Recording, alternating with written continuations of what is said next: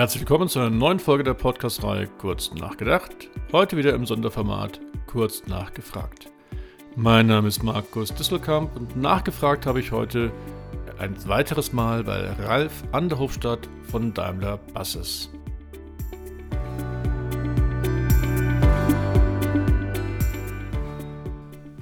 Genau, das ist heute eine weitere Folge mit Ralf Anderhofstadt, einem der Experten zum Thema 3D-Druck aus dem Daimler-Konzern. Er ist konkret Leiter des Kompetenzcenters 3D-Druck im Bereich von Daimler Buses. Und mit Ralf kann man so herrlich über neue Geschäftsmodelle, ja sogar neue Wertschöpfungsketten im Rahmen der additiven Fertigung diskutieren. Und wie schon bei der ersten Folge werdet ihr gleich sehen, wir kommen dann auch wieder auf andere Technologien zu sprechen, wie zum Beispiel die Blockchain-Technologie. Also freut euch auf einen interessanten Gedankenaustausch, bei dem nicht nur Daimler jetzt im Vordergrund steht, sondern vielmehr wir über generelle Entwicklungen, über ganz viele Branchen hinweg diskutieren und wo nicht nur Hersteller betroffen sind, sondern auch ganz, ganz viele Zulieferanten und Geschäftspartner bis hin zu den Kunden dieser Wertschöpfungsketten.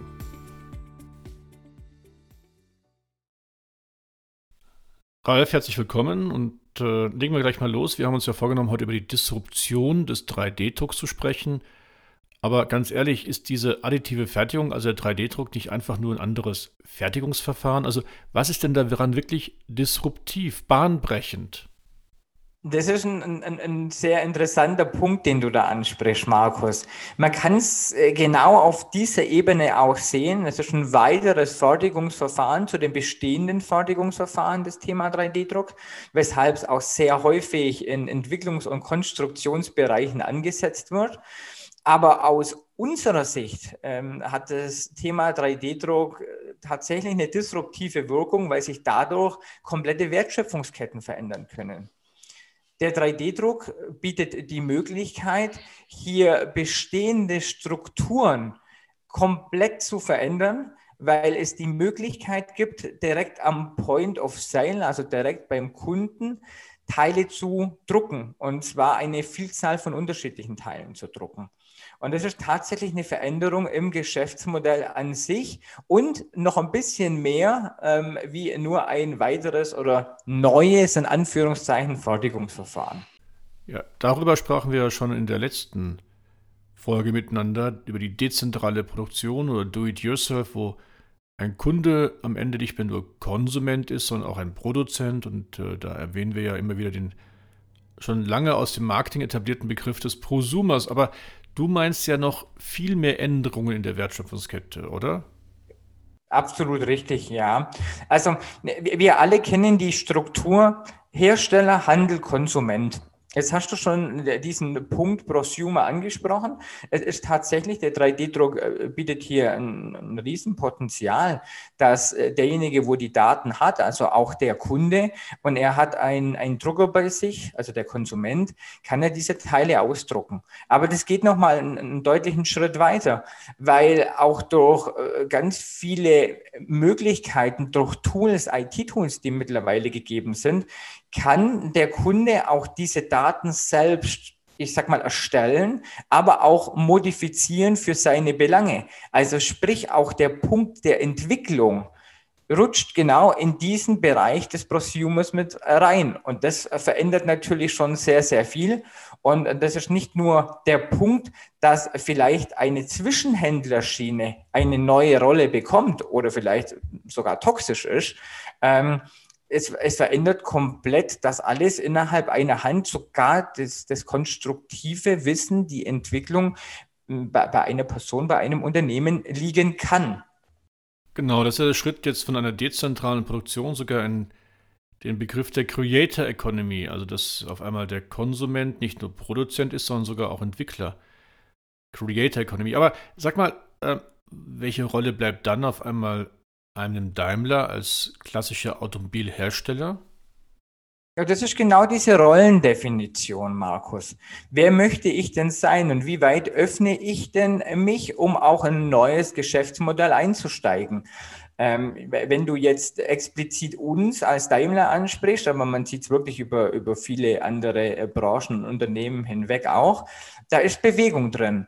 Also wir schaffen bei uns 3D-Druckanlagen an. Also wir, wir haben ja als Daimler-Konzern schon viele Jahrzehnte 3D-Drucker, aber wir fokussieren uns sehr, sehr stark, um mit diesen 3D-Druckern Serienteile zu produzieren. Also raus aus der Prototypenwelt, wo der 3D-Drucker ja schon seit vielen Jahrzehnten angekommen ist, in die Serienwelt. Also sprich, wir, wir nehmen diesen Punkt wieder, das, ich, ich nenne es mal Reshoring, dass wir wieder die Wertschöpfung ein Stück weit zurück zu uns ins Unternehmen holen.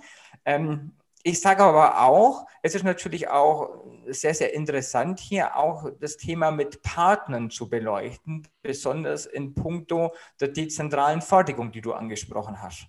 Das heißt, auch ihr als Daimler seht die Disruption auf euch zukommen und müsst euch oder stellt euch offen der Frage, was sind die zukünftigen Rollen, was sind die zukünftigen Geschäftsmodelle, die ihr überhaupt noch anbieten könnt?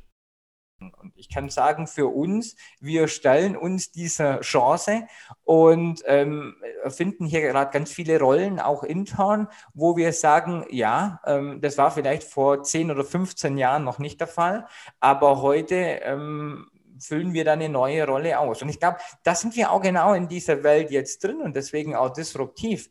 Das muss jedes Unternehmen, auch ähm, Zulieferer von uns, und ich, ich, verweise immer wieder darauf hin, auch branchenübergreifend, das ist ja nicht nur im Automotive-Sektor, muss sich hier überlegen, wie möchte ich denn in Zukunft auftreten durch diesen Megatrend 3D-Druck ähm, und, und welche Rolle, Rolle möchte ich hier zukünftig spielen?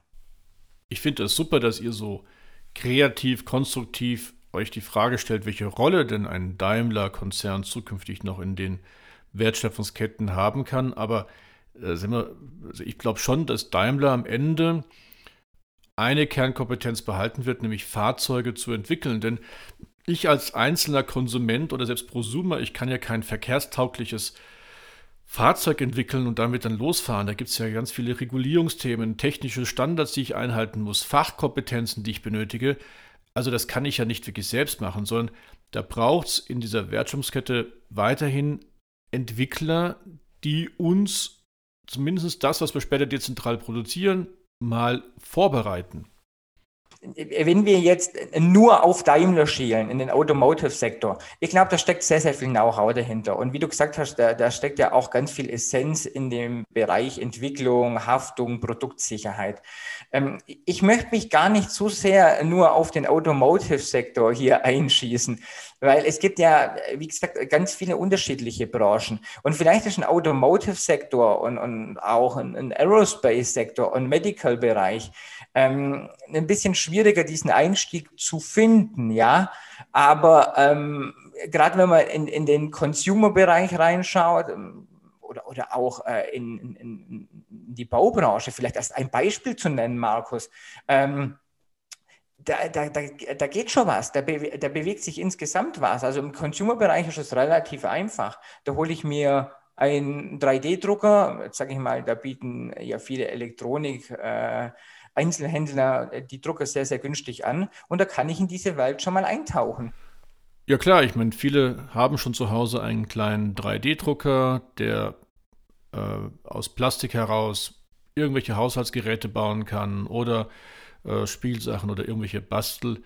Ähm, Aber ich glaube trotzdem weiterhin, dass gerade in den komplexeren Industrien, also jetzt Medizintechnik, äh, Fahrzeugtechnik, wo auch sehr viel Regulatorik existiert, man den Entwickler benötigt mit seiner Kernkompetenz, der dann aber vielleicht aufgrund von digitalen Lösungen das Thema Customizing, also Individualisierung wiederum auf seine Prosumer beträgt, sodass man sich quasi sein eigenes Auto, sein eigenes Fahrzeug in einem gewissen Rahmen, den der Entwickler vorgegeben hat, designen kann. Ganz genau richtig, Markus. Obwohl ich da gerne auch ähm, noch mal ein bisschen klassifizieren äh, möchte, weil wenn wir jetzt natürlich diese äh, genannten Branchen äh, darstellen, wir haben ja nicht nur den Hersteller des Fahrzeugs, da hängen ja sehr, sehr viele Zulieferer dran, sehr viele Partner. Und äh, jetzt sage ich, nicht jeder liefert ein hochkomplexes, äh, neues Produkt, wie zum Beispiel eine Feststoffbatterie. Ähm, und, und deswegen muss man hier schon aus meiner Sicht auch stark differenzieren. Also auch für die ganzen Zulieferer, die jetzt in einen Aerospace-Bereich liefern oder in einen Automotive-Bereich, ähm, die müssen natürlich äh, diese disruptive Wirkung auch auf ihr Geschäftsmodell selbst bewerten. Ja, Mensch, du hast natürlich vollkommen recht. Wir haben ja eine viel komplexere Wertschöpfungskette, als wir es gerade gesehen haben. Also wir haben ja nicht nur den Hersteller, den Intermediär und den Konsumenten, sondern wir haben ja hinter dem Hersteller ja auch ganz viele verschiedene Stufen von Zulieferanten, die dann erst ein Gesamtpaket im Rahmen eines Systemintegrators schaffen, der dann zum Beispiel jetzt ein Pkw ist oder ein Flugzeug. Also du hast natürlich vollkommen recht, die, die Komplexität der Wertschöpfungsketten nimmt immer mehr zu und wir müssten da ganz viele verschiedene Partner in dieser Wertschöpfungskette betrachten die, die Kette ist deutlich länger wie jetzt diese plakativ gemalte Kette von Hersteller und, und Handel und Konsument, ganz genau.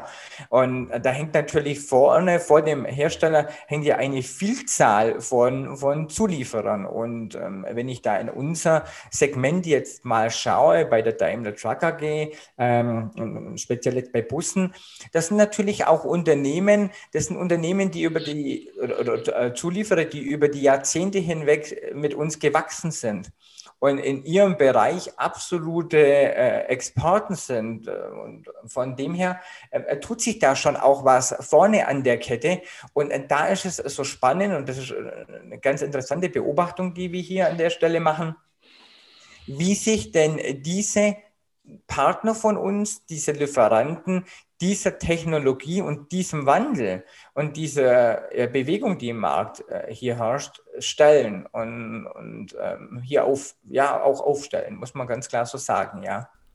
Und wie sind die Zulieferanten in der Automobilindustrie? Sind die deiner Meinung nach offen für den digitalen Wandel oder sind die ziemlich konservativ? Sehen Sie also die Chancen, die sich für Sie bilden oder hängen die in alten Geschäftsmodellen und Denkmodellen fest?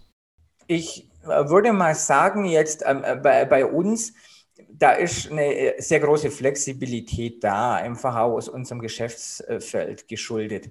Ähm, und von dem her ähm, ist da, wenn ich jetzt so eine, so, so eine Skala male, sind sehr, sehr viele, wo sich diesem Wandel bewusst sind und diesem auch stellen. Also wo dann wirklich auch schon in unserem Fall mit 3D-Druck auseinandersetzen. Aber natürlich gibt es auch ähm, Unternehmen, die so stark in ihrem Tagesgeschäft drin sind.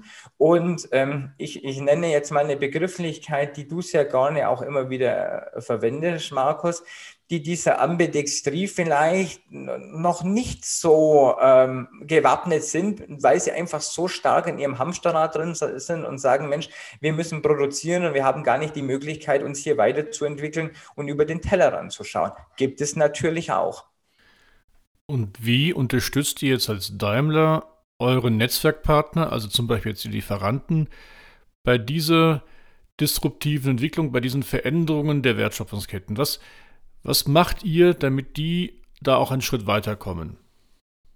Wir gehen hier schon ganz aktiv in, in die Rolle der Beratung beziehungsweise des, des Consultings, wo wir natürlich mit unseren ähm, aktuellen Partnern, mit denen wir zusammenarbeiten, das sind ja natürlich nicht nur Lieferanten, ähm, wir haben ja auch Logistikdienstleister, mit denen wir sehr eng zusammenarbeiten ähm, wo wir diese Auswirkungen und, und äh, diese, ich nenne es jetzt mal ganz bewusst, Chancen, die die Zukunft hier bietet, gemeinsam beleuchten und sagen, wir sehen hier etwas kommen aus unserer Sicht, ähm, müssen, müssen da Nachjustierungen oder auch Anpassungen im Geschäftsmodell stattfinden.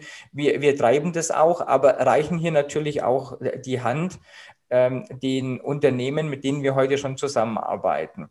Und wie ich schon gesagt habe, ähm, gehen da sogar noch einen Schritt weiter, dass wir auch sagen, wie können wir denn hier unterstützen in einer beratenden Funktion, um an diese Technologie, besonders im Hinblick auf die Serienfertigung und Reproduzierbarkeit und allen Qualitätsansprüchen als Premium-Hersteller, ähm, ja, gewappnet zu sein und hier in dem zukünftigen Orchester mitzuspielen.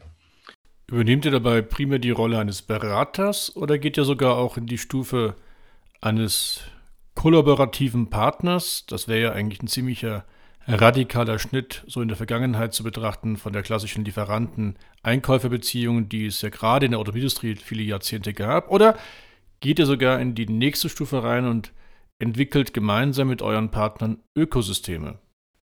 Also den letzten Punkt, Markus, von dir würde ich mal noch ein bisschen außen vor lassen, die, die Entwicklung von dem Ökosystem.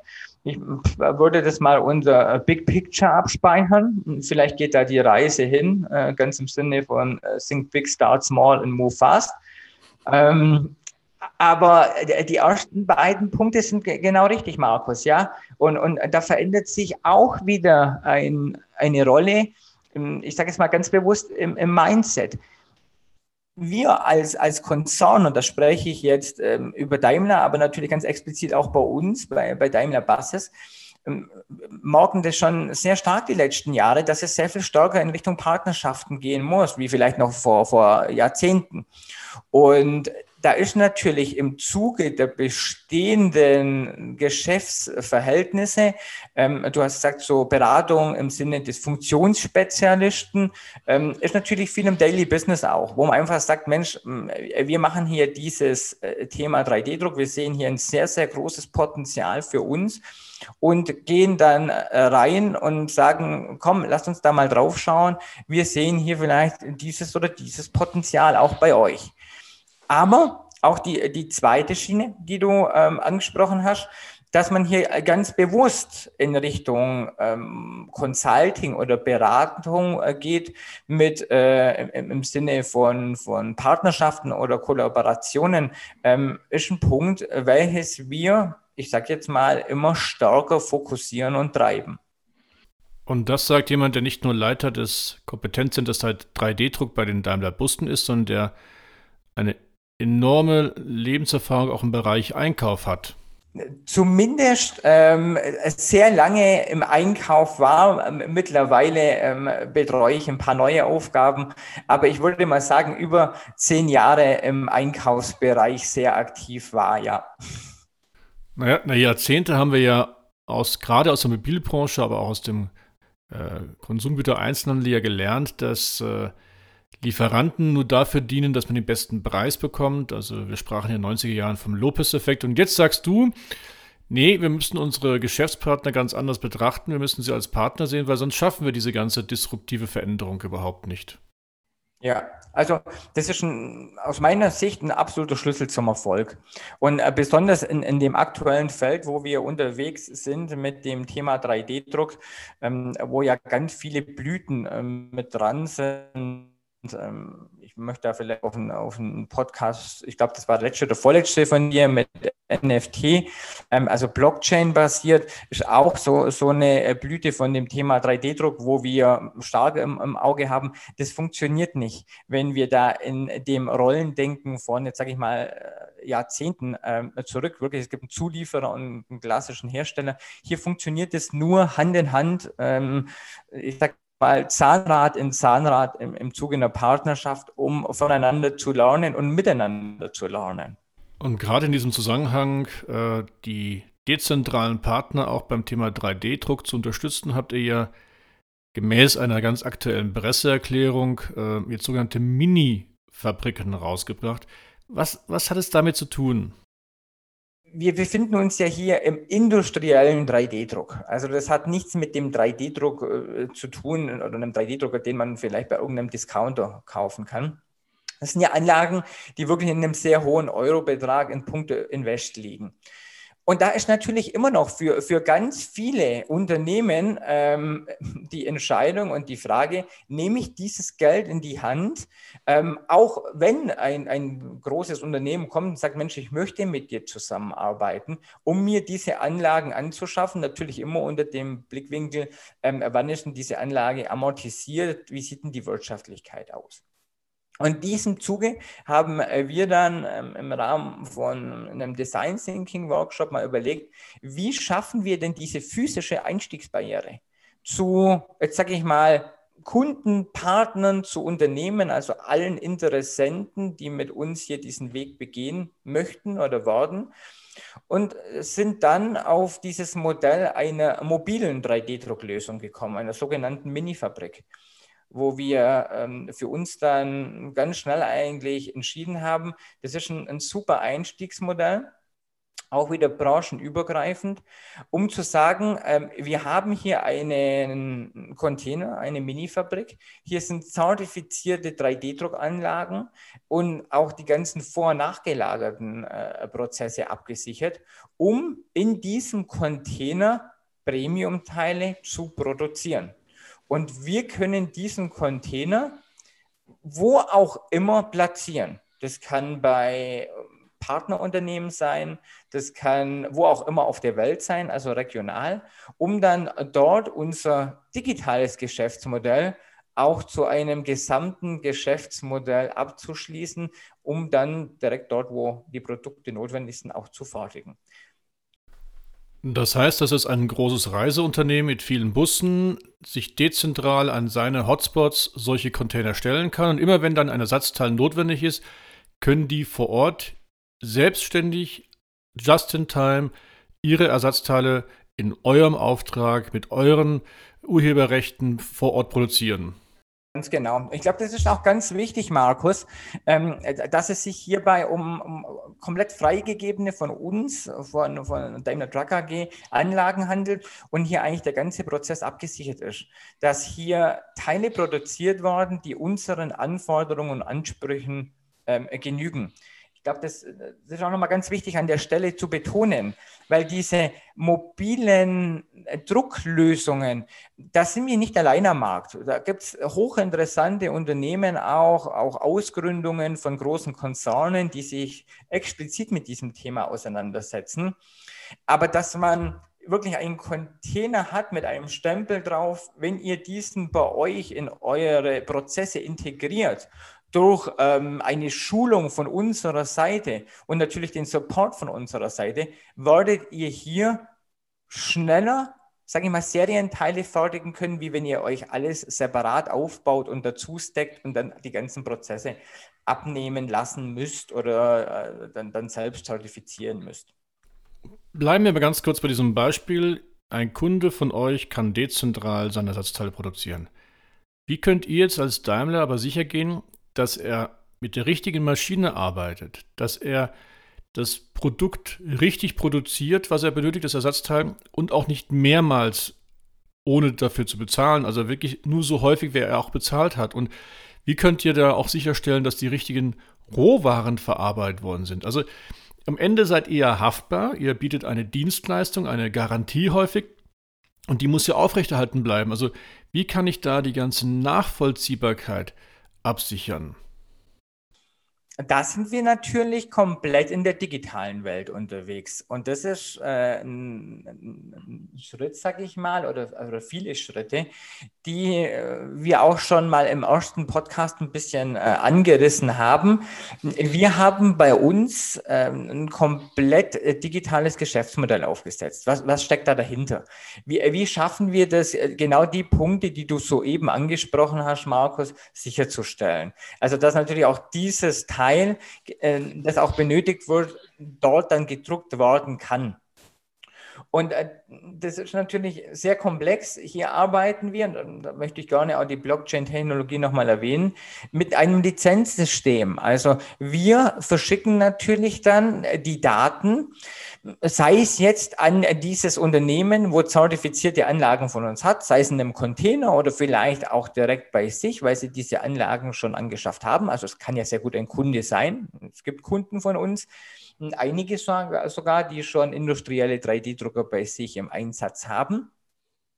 Und ähm, wir versenden dann diesen geschützten Datensatz mit ähm, den Informationen, also ganz vielen Parametern im Bauch der sogenannten digitalen Bauteilakte und natürlich auch der Information, wie oft er denn diese Daten drucken darf ähm, an den entsprechenden Kunden, an den entsprechenden äh, Drucker. Und wenn dann diese, ich habe schon äh, angesprochen, diese Lizenz durchgelaufen ist oder diese Anzahl der Lizenzen, dann ist dieser Datensatz auch erloschen und kann dann nicht mehr gedruckt werden. Und da dahinter stecken natürlich ganz, ganz viele äh, Punkte, wie wie können wir nachvollziehen, dass dieser Datensatz richtig gedruckt wurde oder ähm, dass da alles fehlerfrei durchlief. Das ist alles abgesichert durch diesen, ich sag mal, IT-Kanal, den wir hier über Jahre hinweg jetzt aufgebaut haben. Du hast ja gerade eben auf meine Podcast-Folge mit Wolfgang Prinz vom Fraunhofer Institut hingewiesen, in welcher ich mit ihm über Non-Fungible Tokens reden durfte. Also Tokens, irgendwelche Jetons quasi, virtuelle Jetons, die uns Eigentumsrechte über eine Blockchain-Technologie absichern können. Nutzt ihr auch solche Technologien oder wie sichert ihr eure Rechte ab? Wir, wir haben da eigentlich im Moment noch eine ganz bunte Spielwiese, ähm, die, die Blockchain und gerade dieses Thema Zweckgebundenheit. Ähm, von Tokens ist natürlich unglaublich interessant. Auch das haben wir bei uns im Test und ähm, bietet sich natürlich, wie in dem Podcast auch schon, schon kurz angerissen, ideal für das Thema 3D-Druck an. Eins, äh, eins ist ganz klar, wenn wir Datensätze verschicken in Form von einer Drucklizenz an den Point of Sale und dort äh, produzieren, benötigen wir ein sicheres, ein geschütztes Transaktionsprotokoll und ich gehe noch weiter. Wir benötigen eigentlich das aktuell sicherste Transaktionsprotokoll. Und wo sind wir? Dann sind wir genau bei einer Blockchain. Und jetzt spreche ich nur von den 3D-Druckdaten von der Lizenz. Die Reise geht hier natürlich weiter und auch da sind wir dran. Die Daten sind natürlich eins und die sind die Essenz, um ein richtiges Teil zu produzieren. Aber da kommen natürlich auch Punkte dazu, wie schütze ich diese Daten, das ganze Thema Urheberschutz und auch das Thema Vertragswerke, Smart Contracts, um auch sicherzustellen, nur auf dieser Anlage können auch diese Daten gedruckt werden. Und dann ähm, möchte ich die Aussage von eben sogar nochmal ein Stück mehr weit unterstreichen, dass ähm, dezentral, nicht manipulierbar, verschlüsselt, nachvollziehbar, eigentlich bessere Argumente für eine Blockchain kann es gar nicht geben aus meiner Sicht. Naja, und ich wiederhole nochmal, es geht ja nicht nur darum, dass wir sicher sein müssen, dass wir die richtigen Produkte erzeugen, sondern dass sie auch aus den richtigen Maschinen erstellt werden und auch mit den richtigen Rohwaren. Denn ansonsten ist ja dann trotzdem wieder ein Bruch in der Garantiekette, in der Wertschöpfungskette vorhanden. Unglaublich viele Facetten, total. Also es ist, es ist nicht nur ein Weg, sag ich mal, ähm, den wir hier begehen müssen. Wie du sagst, das richtige Material es ist natürlich auf, auf, es gibt eine Vielzahl von unterschiedlichen 3D-Druckern und nur wenn wir sagen, wir haben hier einen 3D-Drucker und der ist zertifiziert, besteht natürlich immer noch die Möglichkeit, dass mit einem nicht freigegebenen Material von, von uns produziert wird oder von wem auch immer. Ähm, und von dem her ähm, ist das natürlich eine, eine sehr schöne Sache, was da so die Blockchain-Technologie hergibt, um einfach dieses Verheiraten, richtige Anlage, richtiges Material, richtige 3D-Druckdaten ähm, mit den richtigen Verträgen ähm, ja, miteinander schön zu paaren, ja. Ralf, vor einigen Tagen wurde ich mal gefragt, hat der 3D-Druck vor allem der disruptive 3D-Druck auch Vorteile für die Nachhaltigkeit. Und wir reden ja momentan sehr viel von ESG, also Environmental, Social und Governance. Und da finde ich schon mal die Frage ganz spannend, hilft der disruptive 3D-Druck im Rahmen der Nachhaltigkeit? Also wenn man momentan so ein bisschen die Medien zum Thema additive Fertigung verfolgt, dann bekommt der Aspekt der Nachhaltigkeit, der Ressourcenschonung immens viel äh, Bedeutung. Und das ist auch genau richtig so, besonders im Hinblick auf, auf den CO2-Fußabdruck. Äh, warum ist das so? Ich, glaube, da, da könnte ich viele Beispiele anbringen. Das einfachste Beispiel, wo auf der Hand liegt, ist schon das Verfahren an sich. Wir sprechen ja von einem additiven Fertigungsverfahren gegen den subtraktiven Fertigungsverfahren. Sprich, es wird egal welches explizite 3D-Druckverfahren ins Auge gefasst wird, additiv genau an der Stelle, wo auch das Material aufgebaut wird oder das Teil aufgebaut wird, Material verwendet. Und dieses rechtliche Material, wo nicht verwendet wird, kann für die Folgeprozesse wiederverwendet werden. Also sprich, es entsteht ein ganz geringer äh, Anteil an Abfall. Wenn man das natürlich jetzt mit den bestehenden subtraktiven Verfahren vergleicht, jetzt nehmen wir mal Drehen, Fräsen, ähm, da ist es ja nicht untypisch, dass ich einen großen Block habe und dann ähm, fräse ich da mein Teil raus und dass ich dann auch mal einen Abfallanteil von bis zu 90 Prozent habe. Das haben wir im 3D-Druck so nicht. Also von dem her ist durch dieses, ich verwende das Material immer wieder, ähm, schon, glaube ich, ein, ein, ganz großer Schritt in puncto ähm, Nachhaltigkeit gegeben. Ein weiterer Punkt ist das äh, Thema, ähm, ich kann mit dem 3D-Druck wo auch immer auf der Welt die benötigte Stückzahl produzieren. Wenn ich das jetzt mal ein bisschen weiter spinne, und da gibt es ganz interessante Fallstudien dazu am Markt, die besagen, dass die Überschusslagerhaltung bei den herkömmlichen Fertigungsverfahren aufgrund von Mindestabnahmemengen oder Losgrößen auch branchenübergreifend bei über 20 Prozent liegen. Was heißt es? Wenn wir natürlich in eine Überschussproduktion gehen, weil ich einfach eine bestimmte Abnahmemenge oder eine gewisse Losgröße habe, habe ich eine Ineffizienz in der kompletten Supply Chain. Und die Folge, es entstehen Bestände ohne der Garantie des Verbrauchs, also sogenannte Bestandsabfälle eine Vielzahl von Teilen, wo entlang der ganzen Supply Chain nach vorne hinweg sehr viel Energie, sehr viel Kapazität in allen möglichen Formen reingeflossen ist. Und dann nehme ich aber diese Teile, weil ich die gar nicht mehr benötige, und wirf sie weg. Diese Gefahr, durch das, dass ich wirklich genau die Anzahl der Teile, die auch benötigt worden, gedruckt worden können, die habe ich natürlich im 3D-Druck nicht. Und da spare ich natürlich nicht nur Geld und Zeit, sondern tue auch sehr viel Gutes für den CO2-Fußabdruck und für den Umweltschutz. Umweltschutz, da hast du jetzt einige Beispiele gebracht, klar. Aber bleiben wir beim ESG. Wir haben ja nicht nur Environmental. Schauen wir uns mal kurz G an, wie Governance. Wir sprachen bereits hier in dieser Podcast-Folge über den Schutz der Eigentumsrechte und über Aufrechterhaltung von Haftungsmöglichkeiten, Garantien. Das sind ja alles Governance-Themen. Und wenn man mal sozial betrachtet, die Erkenntnis ist ja auch, die diese neuen Wertschöpfungskette führen dazu, dass wir auf einmal wieder Waren, Produkte in Deutschland vermehrt produzieren, die bisher ausgelagert worden sind nach Asien, also vom Offshoring zurück zum Onshoring. Und das öffnet ja vollkommen neue Tätigkeiten bis hin zu Arbeitsplätzen in der Produktion, auch bei uns in Deutschland, sollte also dementsprechend auch soziale Effekte haben.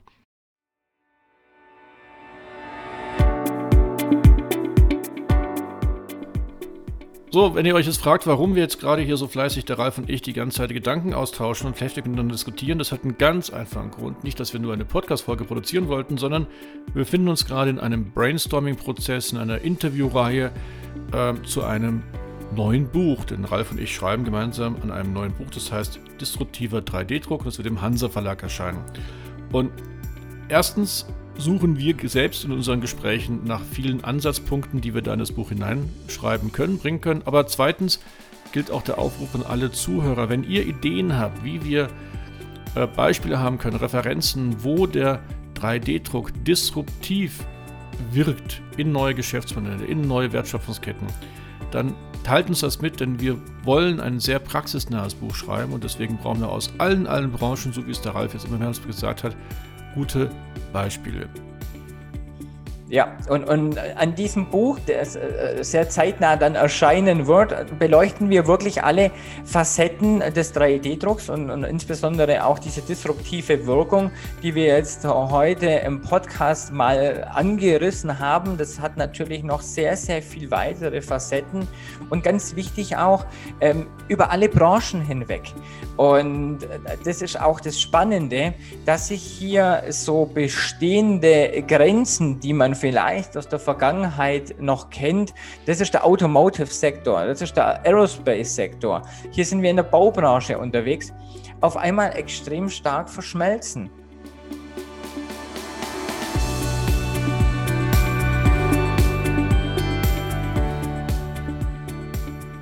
Deswegen meldet euch, wenn ihr Ideen, Anregungen, Beispiele habt für disruptive Geschäftsmodelle im Rahmen der additiven Fertigung und gerne auch in Verbindung mit neuen Technologien wie der Blockchain, Big Data, KI, aber auch der gesamten IoT-Vernetzung. Also, in dem Sinne, ganz lieben Gruß und bis bald, euer Markus.